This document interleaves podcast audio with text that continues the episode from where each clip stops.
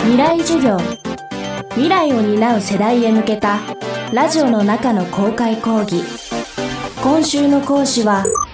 小説家の小川聡です。未来授業。今週は地図と拳を通じて2023年を見るというテーマでお送りします。今年1月第168回直木賞を受賞した地図と拳は日本の野心によって生まれた満州国を舞台にする長編小説です。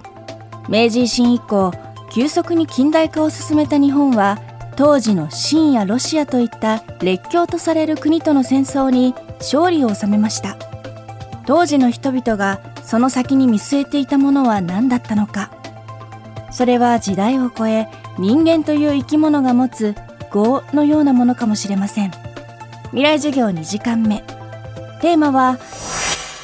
ウクライナで起きていることをどう捉えるか。まずはハードカバーで600ページ以上になる地図と拳。そのタイトルの誕生秘話です。この小説は連載小説なんで書く前にまあとにかくタイトルを決めなきゃいけなくて決めてしまうとそれにすごくこう僕が制約を受けてしまうというかあの制限を受けてしまうんで困ったなっていうことででこの小説であの建築と戦争は絶対書くことが決まってたんで、まあ、建築と戦争っていうタイトルにしとけばとりあえずその邪魔はしないだろうみたいな話になってだけどその建築と戦争っていうタイトルだとあまりにも小説っぽくないというかまあ、それを2つを言い換えて小説っぽくしようみたいなことであれこれ候補出して、まあ、結局地図と拳、まあ、地図っていうのは建築の言い換えとして出てきた言葉で僕が一番広がりがあるというか何かこう小説的な奥行きがありそうな気がして選んで。で、まあ、拳っていうのは、まあ、あの、義和団事件についてからスタートすることは決まっていたので、まあ、戦争の置き換えとして。なんで、まあ、だから、タイトルをつけた時点では全然その地図ってことに込めた思いはなかったというか、で、まあ、その小説を書き進めていく中でタイトルに僕が教えてもらったというか、まあ、僕が自分でつけたタイトルだけどなんで地図なんだろうっていうのがずっと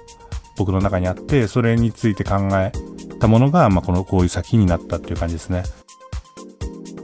大陸に生まれた満州国は陸上に国境線を持ち隣接する中国やソ連といった国々と絶えず緊張関係にありました。同じく国境をめぐり1年近く戦争状態が続いているウクライナとロシアについて小川さんはこう考えています。ロシアとウクライナのね戦争でウクライナが頑張ってることをだから今後だからまたこう美談としてウクライナがああいう小国でも勝てるんだみたいなだから戦争はやってみるのはわからないみたいなロジックに容易に使われてしまうというか日本にとってそれは日露戦争だったわけですよね。日露戦争でまあ、日本は言ったらロシアに対して勝ったんですよね。でそれが日本の中でロシアに勝ったっていうのは成功体験として根強く残っててだからアメリカに対しても、まあ、やってみなきゃわからないっていうロジックにつながってはいると思うんですよね。そういう声もあったと思いますよね。だからロシアとウクライナの戦争もでウクライナが頑張ってるのはあの全ての国にとって予想外のことでロシアがあんなに苦戦すると思ってた人も多分軍事専門家もねあのそうも思ってなかったって言ってらっしゃるんでおそらくそうなんでしょうけどただそのウクライナの頑張りっていうのを一つのストーリーにしてはいけないなっていうのはその過去の歴史から見ても僕はすごく強く思うことですね。正義ってその人それぞれあの全然違っていて何が正しいと思うかっていうのはで同じことを正しいと思ってるがゆえに疲れ合うこともあるし、まあ、だから日本とロシアっていうのは満州っていう場所がすごく戦略的に重要だっていうことを日露戦争のロシアと日本人って、まあ、満州と土地をどっちも戦略的に重要だって考えたがゆえに争い合うことになったわけだしまあその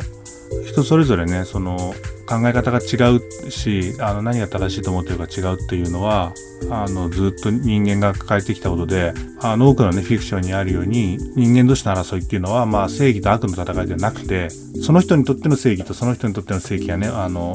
ぶつかり合うことがほとんどでだからこそ難しいというかでだからこそ僕はその正義と正義がぶつかり合ってしまうせいで戦争っていうのはあの損得の問題じゃなくてメンツの問題になってしまうんですよね。これ以上攻めても抵抗がすごいしでもし何とか勝ったとしてもその土地を治めることはもう絶対にできないからこれ以上は損だからやめようとかそういう問題にはならないというかなかなか。でロシアとウクライナの戦争もロシアはウクライナのねを攻めるのにすごく手こずってていろんな資源を投入してるけど思ったような戦果が上げられなくてじゃああの、まあ、普通に考えたらもうこれ以上やる意味ないと思ってしまうけどでもおそらくそのプーチンにとってこの戦争っていうのは損得のも問題ではないのかなっていう気がしてて。でそれはそのベトナム戦争もそうだったしまあもちろん第二次世界大戦の時もそうだったしそのまあ多くの戦争っていうのはこの正義と正義がぶつかってしまうせいでプライドの戦いだったりメンツの戦いになってしまうがゆえに大惨事になってしまう。死ななくていい人は死んで傷つかなくていい人は傷ついてしまうっていうのが一つの構図だだとは思っててその損得自体をどれだけ説明しても、まあ、こう伝わらないというか僕はそのある種の諦めもあってだからその戦争に関わってない人のロジックで戦争してる人のそのメンツの問題を解決するのってすごく難しくてまずは自分がね今メンツのために戦ってるんじゃないかっていうのをまあ戦争当事者というか戦争のについて決定する立場の人がね自覚しないといけないんじゃないかなっていうのは僕がすごく思ってることですね。そこからでしかまず始まらないというか太平洋戦争が開戦する時にそのまあもちろんこうアメリカとや戦って